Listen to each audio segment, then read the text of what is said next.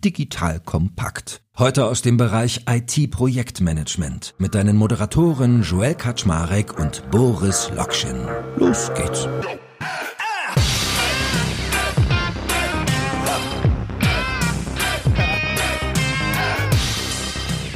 Hallo Leute, mein Name ist Jörg Kaczmarek. Bin der Geschäftsführer von Digital Compact und ihr wisst, wenn der gute Boris Lokschin, der Co-CEO von Spryker an meiner Seite ist, dann reden wir immer über Innovate or Die. Das heißt, wie muss ich mich eigentlich als Unternehmen aufstellen, gerade auch in den Bereichen Software und IT, um wettbewerbsfähig zu sein, um mit der Digitalisierung klarzukommen, etc. etc. Und heute haben wir uns überlegt, hm, irgendwie ist gerade richtig viel im Umbruch. Man hat so eine Art Zeitenwende eigentlich in diesem Jahr 2023. Das heißt, wir wollen mal fragen, welche Disruptionsgesetze gelten eigentlich noch, welche gelten wieder und welche gelten nicht mehr? Weil wir haben ja hier in der Reihe schon einige Sachen mit Boris besprochen.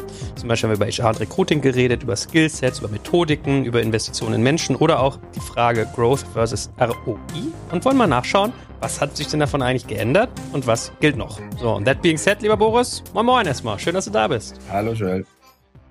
Komm, dann deklinieren wir mal ganz ordentlich heute durch. Also in der Tat, du hast im Vorgespräch zu mir gesagt, vielleicht kann ich ja mal die ursprünglichen Folgen verlinken in den Shownotes. Das sollten wir mal tun. Werde ich mich mal reinhängen gleich im Anschluss. Und dann können wir mal durchdeklinieren Stück für Stück die einzelnen Bereiche. Und der erste, den ich ja eben schon aufgezählt habe, war HR und Recruiting. Also alles, was im Bereich Personalwesen sich abspielt. Und kannst du mal so dein Big Picture geben, was du glaubst, was jetzt wichtig wird in dem Bereich, was sich vielleicht auch verändert hat und was aber auch gleich geblieben ist. Ja, sehr gern. Also ich glaube, wir hatten in einigen Folgen das Thema Recruiting und das Thema auch Mangel an Talent, insbesondere Tech und Datentalent thematisiert. Und wir kommen ja aus einem Markt, der in den letzten 15 Jahren, würde ich sagen, sozusagen allen voran in den letzten fünf bis sieben Jahren, ja super angeheizt war, wenn es um das Thema Tech ging. Ja, ich glaube, jedes Unternehmen draußen im Markt hat Probleme gehabt, ausreichend Personal zu finden, ausreichend gutes Personal insbesondere.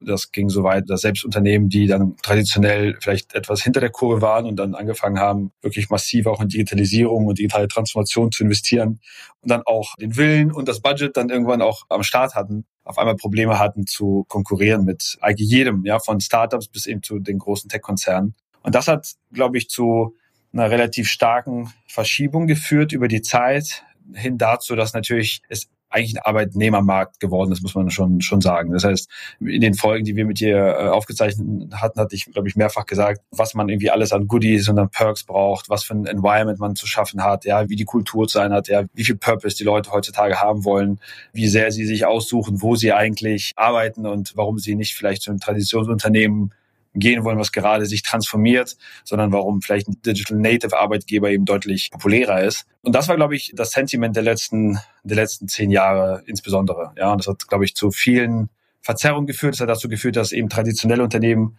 umso mehr Schwierigkeiten hatten zu heiern, als sie es ohnehin schon hatten. Ja, aufgrund von Bonifizierung, Struktur und Flexibilität bei irgendwie Shares, ja, der Möglichkeit, flexibel zu sein bei Homeoffice, bei Hardwareauswahl, bei Fidschi-Wasser im Büro und all den anderen witzigen Dingen, die wir damals besprochen haben. Und ich glaube, was man schon sieht jetzt und vielleicht seit, seit dem letzten Q3, Q4 insbesondere ist, dass sich das wieder ein Stück weit ändert und auch ein Stück weit wieder ausbalanciert. Und ausbalanciert heißt jetzt nicht, dass die, das Pendel wieder komplett umschwingt und wir jetzt wieder in einem kompletten Arbeitgebermarkt sind.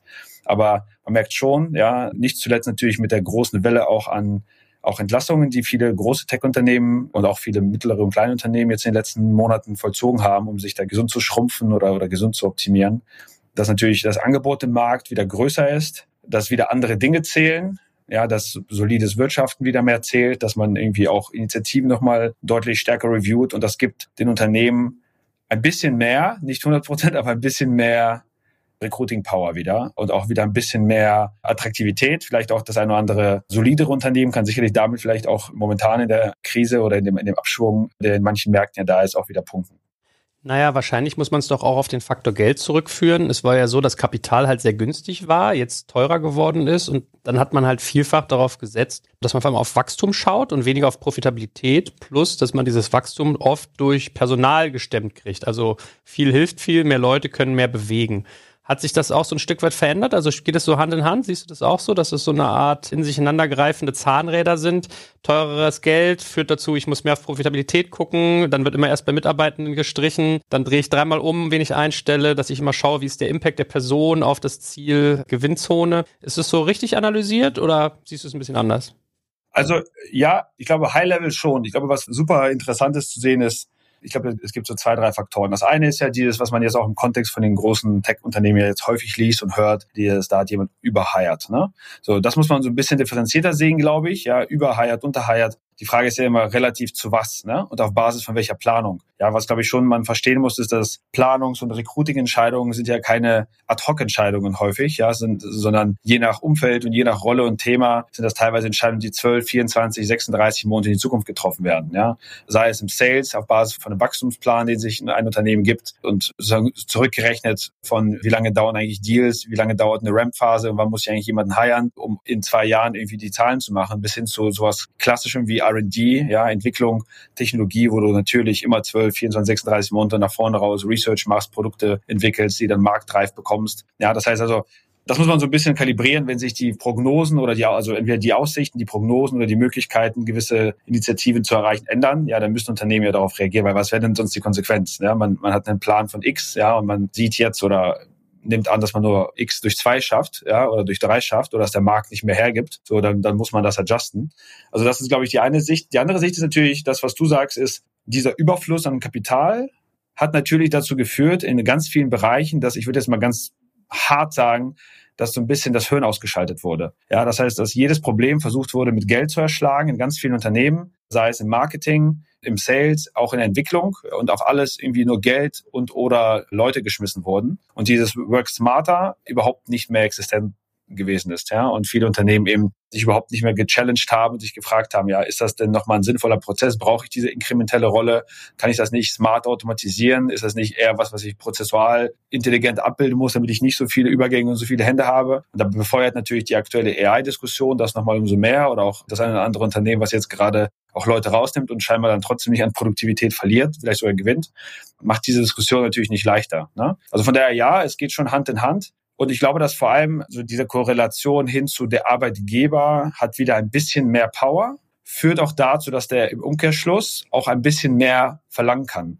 Weil auch das ist das, was quasi in dem vorherigen Environment, in dem es eben ein Arbeitnehmermarkt war, haben, glaube ich, viele Unternehmen auch verlernt oder nie gelernt vielleicht sogar, auch die eine entsprechende Performance- und Business-Outcome fokussierte Kultur zu bauen, indem es eben ganz klar war, hey, Joel, das ist meine Erwartung an dich. Ja, du kannst hier gerne all die Perks haben. Du kannst gerne jedes Jahr 15, 20 Prozent Gehaltssteigerung mitnehmen. Du kannst gerne überproportional zu allen anderen oder zu den allermeisten Rollen im Markt bezahlt werden. Aber vergiss bitte nicht, das ist hier äh, schon noch ein Pakt. Ne?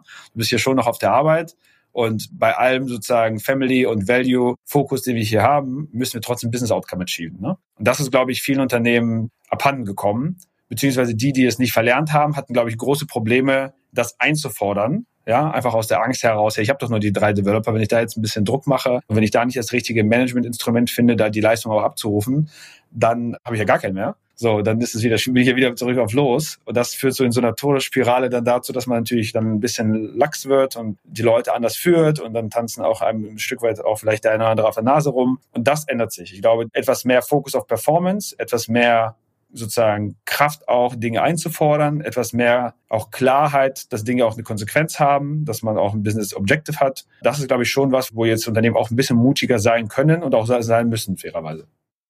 Letzte Frage zu dem Themenkomplex. Wir haben ja auch viel darüber geredet, dass die ganze Remote-Kultur, die eingesetzt hat, mit Corona, die Fähigkeit auf einmal von überall auf der Welt zu arbeiten, den Arbeitsmarkt ja auch nochmal komplett auf den Kopf gestellt hat. Dass man quasi weltweit auf einmal sich nach einem Arbeitgeber umschauen konnte und dadurch nochmal mehr Druck auf das Thema HR kam.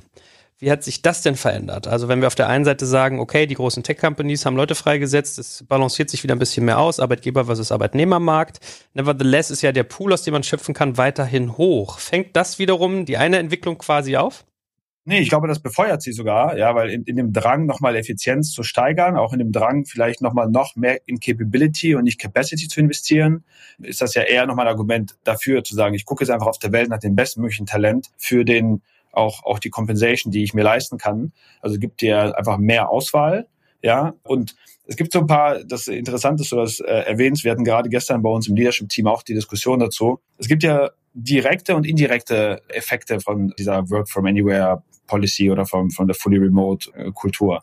Die direkten sind relativ klar, ja, da brauchen wir uns jetzt nicht mit zu befassen. Aber es gibt ja auch ein paar indirekte, die sehr klar auch zu linken sind, wo es eine klare Korrelation gibt zu Effizienz und Produktivität. Ein Beispiel, Kommunikation. ja, wenn du per Definition als Company fully remote aufgesetzt bist, ja, dann musst du dich ja immer fragen und du kannst ja quasi nie davon ausgehen, dass du für alles irgendwie Calls einstellen kannst, Zoom, Telefonate führen kannst, dass jeder partizipieren kann in einem Meeting, in einem Decision-Making-Meeting, in einem Ideation-Meeting, ja, weil einfach Leute in verschiedenen Zeitzonen sind, in verschiedenen Stresssituationen, in verschiedenen sozusagen Regionen auf der Welt, ja, mit verschiedener Qualität vielleicht an Audiofähigkeit, was Sprache angeht und so weiter. Ne? So, das heißt, es zwingt dich ja automatisch viel mehr darüber nachzudenken und viel präziser und besser zu sein in Dingen wie schriftlicher Kommunikation, asynchroner Kommunikation, Vorbereitung von Decks oder Entscheidungsvorlagen, ja, Runterschreiben von deinen Gedanken, egal in welcher Form, in Form von Memos, in Form von Decks, in Form von sauber aufbereiteten Tabellen, klare Problem Statements formulieren zu können, ja, klare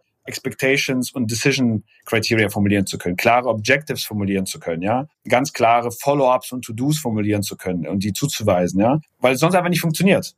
Es ist einfach für Joel und Boris, sich irgendwie um 13 Uhr zum Podcast zu verabreden oder zum Meeting zu verabreden, ist aber schwer, wenn du halt sieben Leute hast oder sechs Leute in fünf Zeitzonen, ja. So, das heißt, das zwingt ja quasi eine gewisse Disziplin und asynchrone Qualität der Informationsverteilung auf, die indirekt natürlich dazu folgt, dass deine Produktivität und Effizienz wieder hochgeht. Ja, weil du, indem du klarer kommunizierst, brauchst du weniger Abstimmung. Leute können schneller Entscheidungen treffen. Ja, Meetings sind kürzer oder obsolet und so weiter und so weiter. Also das ist nur ein Beispiel von vielen, was eigentlich ja, eher den Trend oder so diesen Fokus halt nochmal akzeleriert. Ja, gerade in der Zeit, in der Unternehmen auch wirtschaftlich nochmal mehr auf die Bilanz schauen müssen, als sie es vielleicht in den letzten zehn Jahren gemacht haben.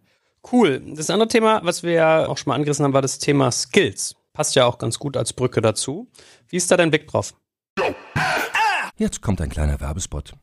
Aufgepasst! Wenn man so darüber nachdenkt, hängt die Leistung eines Unternehmens oft von der Qualität der sogenannten Digital Experience ab, die man Kundinnen und Mitarbeitenden bietet. Wenn deine Apps, Websites oder andere Benutzererfahrungen zu verwirrend sind, werden deine Kundinnen nicht lange bleiben und wahrscheinlich nichts von dir oder sogar von deinen Mitbewerbern kaufen. Und genauso ist das auch bei deinen Mitarbeitenden. Wenn sie zu frustriert oder überfordert von der Software sind, die sie nutzen sollen, leidet die Produktivität natürlich stark darunter. Und unser Partner Pendo ändert das. Mit Pendo bekommst du die All-in-One-Plattform für die Digital Experience Experience, damit du deine NutzerInnen besser verstehen kannst und erkennst, wo es Schwierigkeiten gibt. Pendo kombiniert nämlich Produktanalysen, In-App-Anleitungen, Benutzerfeedback und Session-Replays, damit du die Softwareerlebnisse für alle KundInnen und Mitarbeitenden verbessern kannst. Über 10.000 Unternehmen nutzen Pendo jeden Tag, darunter einige der innovativsten Organisationen der Welt. Und wenn du also auch Pendo nutzen willst, schau doch einfach mal unter digitalkompakt.de slash Pendo, schreibt sich P-E-N-D-O, vorbei.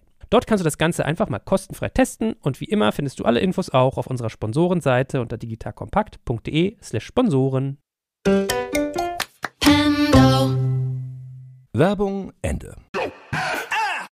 Ja, das ist super interessant. Also ich glaube, bei dem Thema bin ich am allerkritischsten, weil sozusagen zurück zu deiner Frage nach ROI und nach anderen Parametern erstens Skills sind ja keine Momentaufnahmen. Ne? Also ein Skill ist ja etwas, wo die Halbwertzeit ja in unserem Environment ja super, super kurz ist. Ne? Also es spielt eigentlich gar keine Rolle, was heute dein Skill ist, ne? weil das innerhalb von wenigen Monaten in den allermeisten Fällen quasi veraltert und nicht mehr kompetitiv ist. Das heißt, Skills ist ja quasi etwas, was permanent weiterentwickelt werden muss und aufrecht gehalten werden muss. Ja, sei es auch nur zu deinem eigenen persönlichen Vorteil, ja, sprich Marktwert und irgendwie Stickiness, ja, für dich bei einem Arbeitgeber. Und das Problem mit Skills, glaube ich, in den letzten Jahren war, dass auch hier geblendet durch einfach Überfluss an Kapital und der Möglichkeit, permanent Probleme mit Kapazität zu lösen und nicht mit Capability, viele Unternehmen genau diese Fähigkeit nicht aufgebaut haben oder verlernt haben.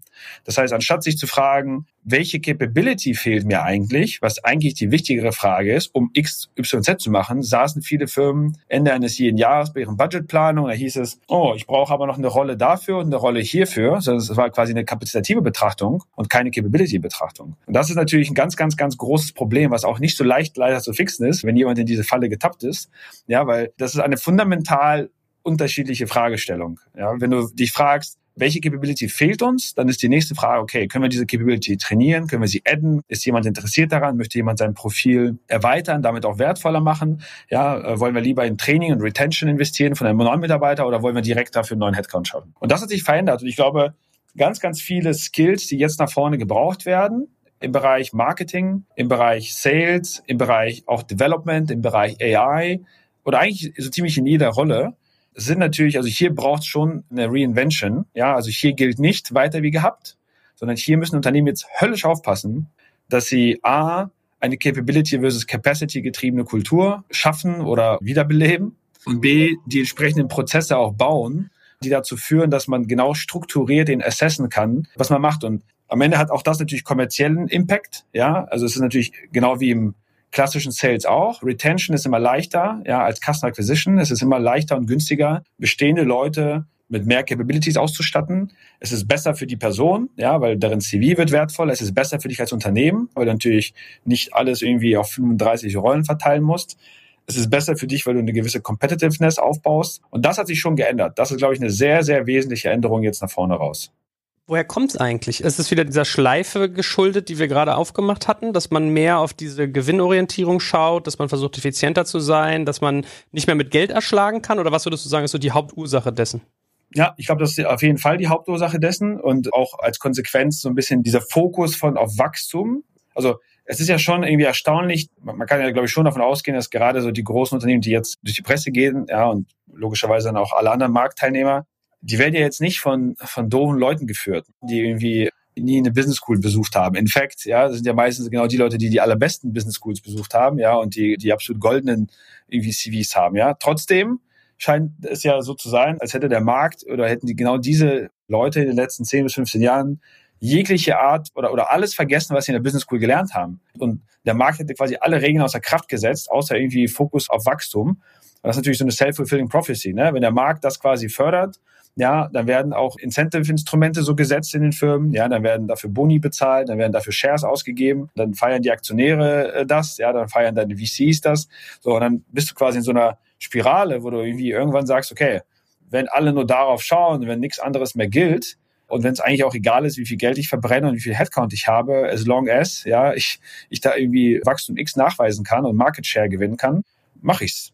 So, und dann bist du halt automatisch in dieser Spirale, weil du dann so viel Druck hast und so viel Zeitdruck hast und gleichzeitig aber so viel Möglichkeiten im Sinne von sozusagen Geld und Ressourcen, ja, für die du dich nicht in irgendeiner Art und Weise relevant verantworten musst, also verantworten schon, aber nicht verantworten, sondern für die Effizienz, die du durch die Einsetzung dieser Mittel irgendwie hast. Das hat, glaube ich, sehr viele Firmen sehr stark geblendet und auch off-track gebracht. Ne?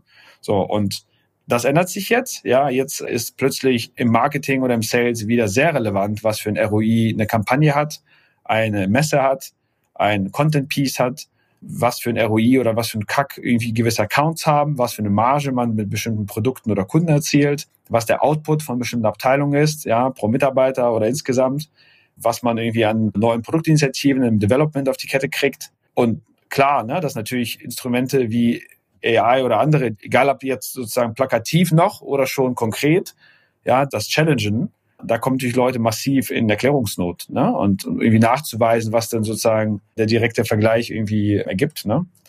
Anderes großes Thema, wir haben ja viel über Methodik gesprochen. Also es ging viel um Agilität, es ging um iteratives Arbeiten, es ging viel um MVPs entwickeln und schnell Dinge vertesten, schnell lernen. Hat sich an den wichtigen Gesetzen, die du da so über die Jahre im Markt, sag ich mal, für dich, aber auch für andere formuliert hast und gesehen hast, was geändert? Also ja und nein. Ich glaube, was auf jeden Fall konstant ist, ist die Tatsache, wie gearbeitet wird. Ne? Wir hatten, glaube ich, auch einige Folgen dazu, warum man eben nicht irgendwie in Wasserfallprojekten Dinge löst, warum ein MVP-Ansatz wichtig ist, warum man eher eine Portfoliostrategie an Wetten haben sollte. Das, glaube ich, hat sich nicht geändert. Im Gegenteil sogar. Das hat sich, glaube ich, eher akzeleriert. Was sich geändert hat, ist aber, dass vielleicht der Akzent schon noch ein Stück anders ist von auch hier wieder der reinen Quantität, also einfach more bets, ja, und dann so, mach noch mehr Wetten und da wird schon was Gutes bei rausfallen, statistisch, hin zu smarter Bets, ja. Smarter Bets heißt nicht automatisch less Bets, da darf man jetzt nicht den direkten Zusammenhang sehen. Es kann sein, dass es less sind, muss es aber nicht. Das heißt einfach smarter Bets. Das heißt quasi die Entry und Exit Criteria bei der Entscheidung, welche Wetten du eingehen willst, also zurück zu dem Growth ROI-Punkt, die, die haben sich geändert. Ja? Das heißt, wenn du jetzt im Leadership-Team Dinge diskutierst, Produkte, Initiativen, Services, neue Regionen, neue Länder, was auch immer, spielt keine Rolle, was das für ein Business ist. Ja, und du vorher eben sehr stark vielleicht darauf gedrängt hast, zu sagen, okay, lass uns einfach nochmal das probieren, lass uns mal jenes probieren, lass uns mal die Kampagne fahren und was mit dem Land, das können wir nochmal vertesten und wer weiß, ne, vielleicht haben wir hier einen Lucky Shot. Auch das kannst du natürlich gut machen, solange Geld free ist, ja, und du einfach der Markt dir diese Möglichkeit gibt. Das ist nicht mehr so. Sprich, jetzt müssen Unternehmen wieder ein bisschen den Kopf einschalten und sagen, okay, ich muss immer noch in einer Portfoliostrategie die Sieger finden. nicht sequenziell, sondern parallel. Aber ich muss die Auswahl der Wetten nach vielleicht etwas anderen Parametern machen. So, und das kann bedeuten, dass ich mir eben angucke, was ist eigentlich meine ROI? Wie viel Zeit kann ich mir jetzt geben in so einem Markt-Environment? Kann ich jetzt 24 Monate warten, bis eine Wette irgendwie einschlägt? Oder kann ich mir eigentlich nur Wetten leisten, die innerhalb von sechs Monaten links oder rechts gehen und wo es klar ist, ob sie funktionieren? Das kann sowas sein wie, ja, wie viel Funding muss ich eigentlich auch aus innerhalb der, meines eigenen Systems generieren? Also Stichpunkt irgendwie Profit. Ja, oder ist das so ein Ponzi-Scheme, wo die ganze Zeit jemand Geld von außen reinwerfen muss, nur damit die ganze Maschinerie am Laufen ist? Ja, und, immer wenn jemand Geld nimmt auf die eine oder andere Art und Weise, dann, dann bricht es irgendwie zusammen. Das kann Bewertungsmaßstab sein. Hey, welche Wette, wenn sie denn fliegt, hätte denn genug Durchschlagkraft, um die nächsten zwei, drei Wetten zu finanzieren? Oder läuft die Wette dann, aber das war's dann trotzdem, ja, weil die, die ist so dünn, ja, was irgendwie mein Profit oder mein EBITDA angeht, dass das nicht dazu führt, dass mein Flywheel irgendwie weiter funktioniert. Also ich, ich glaube, diese Auswahl, diese smartere Auswahl von Wetten, das ist eine sehr, sehr wesentliche Änderung. Die Methodik ist eher noch verschärft. Also es ist immer noch genauso, du musst immer noch, vielleicht sogar noch schlanker als vorher und noch schneller als vorher, noch enger gescoped als vorher Dinge vertesten und auf die Straße bekommen. Könnte man nicht ein bisschen flapsig dann fast sagen, da greift die gleiche Entwicklung, wie du sie auch gerade bei HR beschrieben hast, nämlich weg von Capacity hin zu den Capabilities, also dass man nicht mehr viel macht, sondern sich mehr auf die Qualität konzentriert? Absolut. Und auch das hat dann wieder sehr viel mit Menschen zu tun. Ne? Also hast du die Skills oder hast du die Capability im Haus, um A, diese Art von Betrachtung überhaupt vorzunehmen? Sozusagen ganzen Weg vom sozusagen Unternehmensführung oder Abteilungsleitung bis hin zu den Leuten, die das treiben und exekutieren. Bis hin zu hast du irgendwie die Leute, die auch mit dem Mindset ausgestattet, weil, weil also einfach ein interessantes Beispiel, ja, also auch aus dem Tagesgeschäft, ja. Viele unserer Kunden, mit denen wir bei Spriker arbeiten, wie ich eingangs gesagt habe, haben, glaube ich, schon gelernt und verstanden in den letzten paar Jahren, dass sie ihre digitale Initiativen vorantreiben müssen, dass digitale Transformation wichtig ist, haben teilweise sehr signifikante im dreistelligen Millionenbereich Investments auch dahinter gestemmt, ja. Jetzt suchen sie Personal, ja. Und nehmen wir mal so ein ganz klassisches Feld Marketing. Und Leute suchen irgendwie Mark digitale Marketingentscheider. So, jetzt, was ich täglich höre, ist, hey, ich habe jetzt x Interviews geführt und alle Digitalentscheider, die ich bekomme, sind irgendwie sehr brand- und sehr spend-orientiert. Sind alles Leute in den letzten 10 bis 15 Jahren wunderbar gelernt haben. Gib mir x Budget und wie viel Budget habe ich eigentlich, ist eine der ersten Fragen in dem Interview. Ja, und die gelernt haben, ja, das Budget dann auszugeben und Performance-Marketing-Kampagnen hoch und runter zu fahren und Out-of-Home-Werbung und bis hin zu irgendwie stupiden Werbung auf irgendwelchen Gepäckbändern in Flughäfen. Ja, das ist natürlich super, ist alles schön, ja, komplett low ROI, ja, super high level upper funnel Marketing, ja, super unpräzise, ungetargetet. Kann man machen, wenn Geld umsonst ist und du einfach nicht weißt, ja, wo du noch irgendwie 0,1% Attention dir kaufen kannst. Super Longshot, bis das irgendwie irgendwann vielleicht zu irgendwas konvertiert. Überhaupt nicht spitz, ne? So, und Leute, die eben in der Lage sind, das sehr performancegetrieben zu denken, sehr datengetrieben in kurzen Kampagnen, sehr effizient auch analysieren, auswerten können, ja, wo geht das Geld hin, wie wird das ausgegeben, was ist der ROI, verschiedene Kanäle vergleichen können, die Tools beherrschen. Die Leute sind natürlich super rar gesät. So, und da muss man schon irgendwie natürlich reingucken und sich überlegen, wie gehe ich damit um? Ja, wie trenne ich auch die Spreu vom Weizen? Wie finde ich diese Leute, die genau diese Art von Denke haben, die verstehen, was ein Business Outcome ist, die Teams auch entsprechend kompensieren und goalen können auf die richtigen Goals, ja, und nicht irgendwie auf irgendwelche Zwischenmeilensteine, ja, die sich nicht irgendwie äh, verzetteln mit irgendwie unnötigen MBOs, die eher so Output und nicht Outcome sind. Das ist, glaube ich, schon eine der entscheidendsten Änderungen. Ne? Und da muss man sehr kritisch sein, auch durch sein Team gehen, durch sein Leadership-Team gehen und sich fragen, entsprechen diese Leute diesen Parametern, weil die sind ja genau diejenigen, die weiter heiern und führen werden. Wenn die das nicht 100% in ihrer DNA haben, dann wird man mit sehr großer Wahrscheinlichkeit an Wettbewerbsfähigkeit verlieren in den nächsten 12 bis 24 Monaten. Du hast ja eben auch gesagt, dass sich die Methodik nochmal zugespitzt hat. Warum eigentlich? Weil es sich mehr verbreitet hat im Markt, weil immer mehr nach diesen Methodiken arbeiten, sodass der Wettbewerb quasi auch schneller geworden ist, dass der Druck zunimmt? Oder was würdest du sagen, ist der Grund, dass diese ganzen Dinge, die du geschrieben hast, mit Sieger finden, schnelle Wetten, ROI getrieben, MVPs, Portfoliostrategien und so weiter und so fort, dass es jetzt noch mal mehr wichtig geworden ist? Jetzt kommt ein kleiner Werbespot.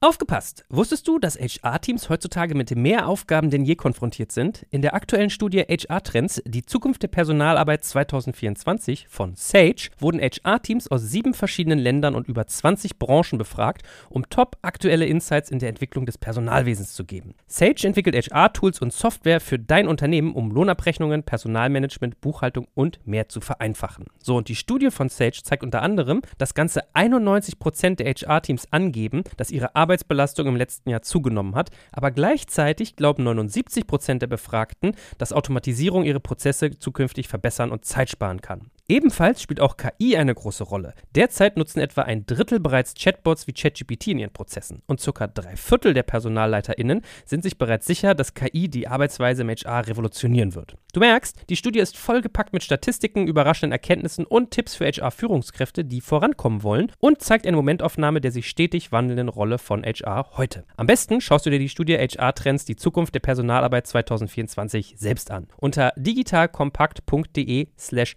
Sage, S-A-G-E, kannst du sie dir komplett kostenlos herunterladen. Und wie immer findest du alle Infos auch auf unserer Sponsorenseite unter digitalkompakt.de slash Sponsoren. Werbung Ende.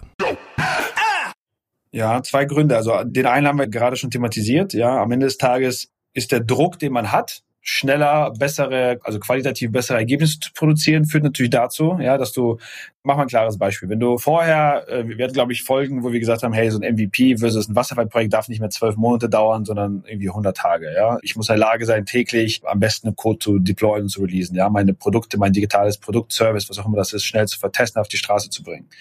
So. 100 Tage können in dem aktuellen Environment vielleicht zu viel sein. Ja, vielleicht musst du in der Lage sein, auch innerhalb von 30 Tagen oder vielleicht sogar innerhalb von 14 Tagen gewisse Hypothesen eben zu vertesten, weil 100 Tage sagen wir mal ganz abstrakt mal vielleicht so drei Monate, ja, drei Monate sind irgendwie 60 Arbeitstage, vielleicht von einem Team von sechs, sieben, acht Leuten, können irgendwie bis zu 500 Manntagen sein, die du irgendwie in irgendwas investierst, ja, von einem Team, um eine Wette einzunehmen. Das ist vielleicht nur eine von deinen vier, fünf. So, das heißt also, du brauchst dann automatisch eine gewisse Durchschlagskraft. Ja, kannst ja dann hochrechnen. Ja, wenn du drei, vier solche Wetten hast, selbst wenn die Teams klein sind, brauchst du irgendwie, ob du es willst oder nicht, eine gewisse Bandbreite, um überhaupt mehrere Portfoliostrategien zu vertesten. Um dann zu erfahren, ob du sie weiter betreiben sollst oder nicht, um dann erst zu sehen, ganz an Early Indicators, also so Frühindikatoren, ob das überhaupt funktioniert oder nicht. So, das heißt, das ist das, was dir natürlich erstmal den Druck macht. Du musst schneller ein Ergebnis produzieren, musst schneller sehen, geht's oder nicht. Ich muss schneller sehen, ob das Land oder das Produkt oder diese Person oder diese Abteilung funktioniert oder nicht. Und der zweite Grund ist, Dinge, also es ist ja immer so ein Zyklus, ne? Also das, was eine Wettbewerbsfähigkeit am Anfang ausmacht oder eine Differenzierung ausmacht, kommt ja meistens daher, dass es noch nicht commoditized ist, dass es noch nicht sozusagen allgemeingültig ist. Ja? Das heißt, du hast eine Wettbewerbsvorteil, weil, ja, Beispiel, deine fünf Peers in deiner Industrie ja, du bist jetzt vielleicht im Automotive-Umfeld, ja, und deine fünf Vergleichsunternehmen bauen Produkte und Projekte im Schnitt in einer Geschwindigkeit von einmal im halben Jahr, einmal in einem Jahr. Ja, so du kannst das jetzt innerhalb von einmal im Quartal, super. Du bist ja relativ zu denen schneller. So, jetzt musst du aber A natürlich gucken, ist das die richtige Peer Group oder hast du nicht noch drei, vier, fünf digital native Unternehmen links und rechts, die schon schneller sind? Und B muss natürlich darauf gucken, ist das überhaupt in dem Umfeld, in dem irgendwie alle anderen schnell aufschließen und vielleicht in drei, vier Monaten die gleiche methodische Kompetenz haben, ist das noch ein relevanter Wettbewerbsfaktor. Ne? Weil deswegen ist es ja auch so schön, dass wir die Folge heute machen. Das, was wir vor zwei Jahren hier besprochen haben, also ne, wenn ein aufmerksamer Zuhörer hoffentlich da was für sich mitgenommen hat vor zwei, drei Jahren, gesagt hat, hey, super, die Jungs erzählen ja nicht kompletten Quatsch, ich nehme das mit, ich implementiere das, dann könnt ihr mit sehr hoher Wahrscheinlichkeit davon ausgehen, ja, dass das, was wir vor zwei Jahren gesagt haben, heute schon Standard ist. So, und das zwingt dich dazu, natürlich permanent weiter zu innovieren, neue Modelle zu finden, experimenteller zu sein. Das gilt für Unternehmen wie uns genauso. Wir challengen unsere Methodiken permanent, ja, und fragen uns ja, was können wir weiterentwickeln? Wie, wie muss irgendwie ein Vorgehen oder ein Team-Setup oder sonst was anders aussehen? Weil sonst verlierst du halt diese, also Differenzierung ist ja nichts, was für immer bleibt. Vor allem nicht, wenn es funktioniert. Ne? Wenn es eine erfolgreiche USP ist, dann kann man sehr stark davon ausgehen, dass alle anderen versuchen werden, das auch zu kopieren. Und jetzt lass uns mal abschließend über, sage ich mal, Handlungsanleitungen sprechen. Also bei den Veränderungen, die wir jetzt dokumentiert haben, wir haben über HR geredet, über Skills, wir haben über Investitionen in Menschen geredet oder angedeutet, vielleicht können wir es auch nochmal vertiefen, Methodiken und Growth versus ROI. Was würdest du sagen, sind die wichtigsten Stellhebel, denen ich mich dann jetzt als Unternehmen im Jahr 2023 stellen muss? Hundertprozentig deinen Leuten. Und die meisten der Punkte lassen sich subsumieren am Ende mit Capabilities im Team. Das Schöne ist, dass die allermeisten Unternehmen vermutlich nicht mehr auf diesem super crazy Headcount Growth Plans mehr exekutieren werden in den nächsten ein, zwei Jahren, sondern ne, dass alle einfach aufgrund dessen, dass sie vielleicht ein bisschen pessimistischer planen oder ein bisschen vorsichtiger sind oder Geschäftsaussichten vielleicht noch nicht ganz klar sind, ja, oder Kapital auch nicht mehr so zugänglich ist. Glaube ich, egal aus welchem Grund, ich glaube, wir werden generell diese verrückten, also gerade im Digitalumfeld, wenn ich sage Digitalumfeld, heißt das nicht für digitale Startups, sondern das heißt für digitale Einheiten von Konzernen, ja, genauso wie für alle anderen auch. Ja, dieses, ich verdopple jetzt meine Teamgröße alle zwölf Monate, das wird für die wenigsten wahrscheinlich nach vorne raus so gelten. So, das hat wiederum paar sehr schöne Vorteile, nämlich A, wenn ich nicht mehr in diesem permanenten verrückten Recruiting-Modus bin, ja, habe ich von meinen Top-Leuten, die ja normalerweise auch stark involviert sind, diese Leute sind deutlich mehr mit Arbeit beschäftigt, als sie mit Interviews beschäftigt sind. Sie sind deutlich mehr mit Arbeit beschäftigt, als sie mit Leute onboarden ja, beschäftigt sind und mit Leute offboarden, weil man, wenn man schnell heiert, auch irgendwie Leute heiert, die man nicht haben will, ja, die durchgeschlüpft sind durchs Netz. Und ich glaube, das kennt jeder in so einem schnell wachsenden Unternehmen, dass gerade die AAA-Leute, die man hat, dann in so endlos Schleifen gefangen sind und teilweise dann bis zu 50, 60 Prozent ihrer Kapazität eben darauf investieren, diese Recruiting-Maschinerie am Laufen zu haben. Und das führt zu einer sehr schönen Sache, nämlich dazu, dass man deutlich weniger Zeit investieren konnte in Mitarbeiterführung, Mitarbeiterdevelopment, Mitarbeitergespräche, also Tiefe statt Breite. So, das ändert sich jetzt. Das ist so die Good News für euch alle da draußen. Ihr habt jetzt nach vorne raus mit sehr großer Wahrscheinlichkeit ändert sich jetzt der Fokus. Ihr habt jetzt nach vorne raus 90 Prozent Zeit, um euch um die bestehenden Leute zu kümmern. das heißt alles, was wir vorher gesagt haben. Das heißt, Assessment von Skill Gaps. Was fehlt eigentlich? Assessment von, habe ich überhaupt die richtigen Leute drin? Ja, die auch das richtige Mindset haben, die in Efficiency, in Productivity, in Automation, in Outcome denken können, ja, und nicht nur in Spend und äh, Headcount und sich nur dadurch profilieren, dass sie jetzt großer Teamlead sind, weil sie jetzt zehn Leute haben, sondern die ernsthaftes Interesse haben an einem Ergebnis, an einem Business Outcome und nicht nur an, hey, ich bin jetzt großer Teamlead oder großer Director, ja. Ihr könnt, nachdem ihr diese Assessments gemacht habt, könnt ihr jetzt wunderbar euch hinsetzen und überlegen, wie sieht eigentlich der Pfad dahin aus? Ja, welche Capabilities fehlen uns? Wie trainiere ich sie? Ja, wer hat daran Interesse? Ein schönes Beispiel, was ich vor ein paar Tagen diskutiert habe mit jemandem ist, stell dir vor, du bist in, mach mal so einen ganz einfachen Bereich, ja, Accounting. Stell dir mal vor, du bist im Accounting-Umfeld und du bist ein Accountant, ja, und ich glaube, allen ist klar, dass AI am schnellsten in Bereiche vordringen wird, die strukturiert sind, ja, die strukturiert sind, die so ganz klaren Regeln folgen, ja, das hat, das ist sowas wie Finance, ja, das ist sowas wie QA, Code schreiben, ne? also alles, was natürlich unstrukturiert kreativ ist, ist, glaube ich, etwas schwerer, ja, aber gerade die strukturierten Dinge, die algorithmisch leicht zu verstehen sind, werden ja diejenigen sein, die am schnellsten automatisiert werden können. So, jetzt bist du ein Accountant. Jetzt gibt's auf der Welt, weiß ich nicht, keine Ahnung, eine Million Accountants. Ja?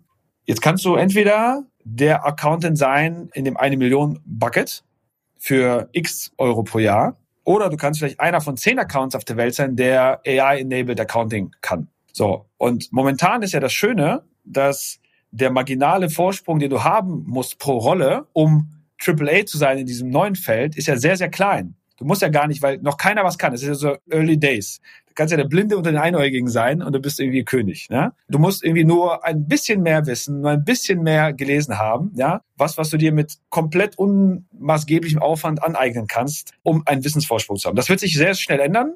Es wird in zwölf oder 24 Monaten wirst du sehr, sehr viel lernen müssen. Und das Gap wird immer größer und größer und größer. Und dann, das, dann setzen so diese Zyklen, dann wird man zum Dinosaurier, dann, ja, dann sagt man irgendwann, hu, ja, das, die Kurve kriegt nicht mehr. Heute musst du vielleicht dich paar Wochenenden mal reinlesen, paar Tools recherchieren, ja, vielleicht selber ein bisschen was kribbeln und zack, bist du sozusagen einer von zehn Accounts auf der Welt, der zu seinem Boss gehen kann und sagen kann, hey, lieber Chef, erstens kann ich jetzt irgendwie die Arbeit erledigen von zehn oder wir brauchen einfach nach vorne raus, müssen wir nicht so viele Leute heiern, weil ich habe irgendwie smarte Wege und Tools.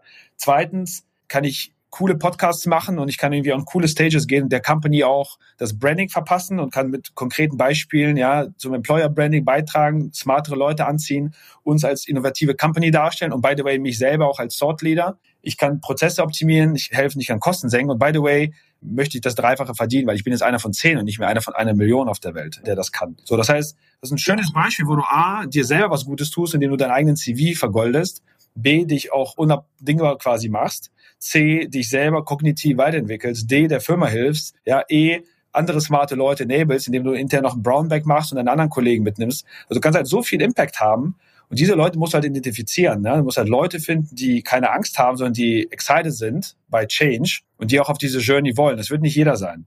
Von daher sozusagen lange Antwort auf die Frage, aber nutzt die Zeit, die ihr jetzt habt, identifiziert die Leute, die Capability statt Capacity denken können und investiert Zeit und Ressourcen da rein. Und das wird sich auszahlen über eigentlich alles, was wir in den letzten, weiß ich nicht, wie viele Folgen wir schon aufgenommen haben, 30 Folgen, 40 Folgen erzählt haben. Heute ist in der Tat Folge 30. Von ah, daher äh, gut geraten. guter Anlass, um da auch mal Revue zu passieren. Ja, hervorragend, Boris. Ich glaube, schöner, guter Ritt, sehr verständlich, sehr beispielhaft wie immer. Und lassen wir es doch darauf mal heute bewenden. Ich glaube, die Leute haben jetzt genug zum dran arbeiten. Und wir haben uns ja schon vorgenommen, fürs nächste Mal machen wir mal eine QA-Folge weil wird ja für dich auch erstmal die letzte sein, weil du dich mehr auf US konzentrierst bei euch in der Company. Und wer das sucht, das werden wir bei LinkedIn, glaube ich, mal posten, dass ich die Leute mal dort einlade, mich mit Sprachnachrichten zu beballern. Da folgt einiges. Also, in diesem Sinne, vielen Dank und dir viel Erfolg für deine Zeitenwende. Danke, Joel. Danke fürs Zuhören beim Digital Kompakt Podcast. Du merkst, hier ziehst du massig Wissen für dich und dein Unternehmen heraus. Wenn du mit uns noch erfolgreicher werden möchtest, abonniere uns auf den gängigen Podcast-Plattformen. Und hey, je größer wir werden, desto mehr Menschen können wir helfen. Also erzähl doch auch deinen Kolleginnen und Kollegen von uns. Bis zum nächsten Mal. Jetzt kommt ein kleiner Werbespot. Aufgepasst. Du kennst es doch sicherlich auch. Der Frühling ist im vollen Gange, es müsste mal wieder geputzt werden oder auch ausgemistet. Also wir haben das Thema auf jeden Fall gerade, denn nach unserem großen Live-Treffen von unserem Business Club Makers and Shakers missten wir gerade unseren ganzen Keller aus und dabei gibt es auch Dinge, da habe ich gar keine Lust, die aufwendig ins Internet zu stellen, sondern suche Hilfe. Und zwar haben wir da einen spannenden Partner, den kennst du bestimmt auch schon, denn mit Rebuy kannst du deine gebrauchten Artikel, wie zum Beispiel Bücher, Musik, Filme oder Technik wie Smartphones, HiFi und vieles mehr verkaufen. Komplett stressfrei, ohne lästiges lästiges Erstellen von Anzeigen und vor allem ohne stressige Kommunikation mit KäuferInnen. In nur 30 Sekunden findest du heraus, wie viel Geld du für deine Artikel bekommst und wenn dein Artikel im Lager von Rebuy angekommen ist, bekommst du das Geld ganz automatisch schon sechs Tage später ausgezahlt. Also, mach's wie wir, spar dir doch einfach das Text- und Abfotografieren deiner Schätze und besuche direkt Rebuy. Unter digitalkompakt.de slash Rebuy habe ich dir eine Weiterleitung eingerichtet und alle Infos findest du wie immer auch auf unserer Sponsorenseite unter digitalkompakt.de slash Sponsoren. Werbung Ende.